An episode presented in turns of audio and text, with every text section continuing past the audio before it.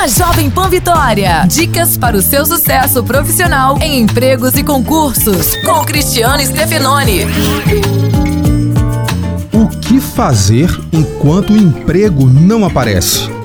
Não se acomode dentro de casa esperando um milagre. É importante participar de palestras, feiras, congressos. Outra coisa interessante é o trabalho voluntário. Apesar de não ser remunerado no presente, pode abrir portas no futuro.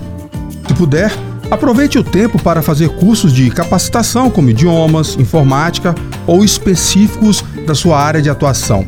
O importante é não ficar parado enquanto o emprego não vem. Abraço, sucesso e até a próxima.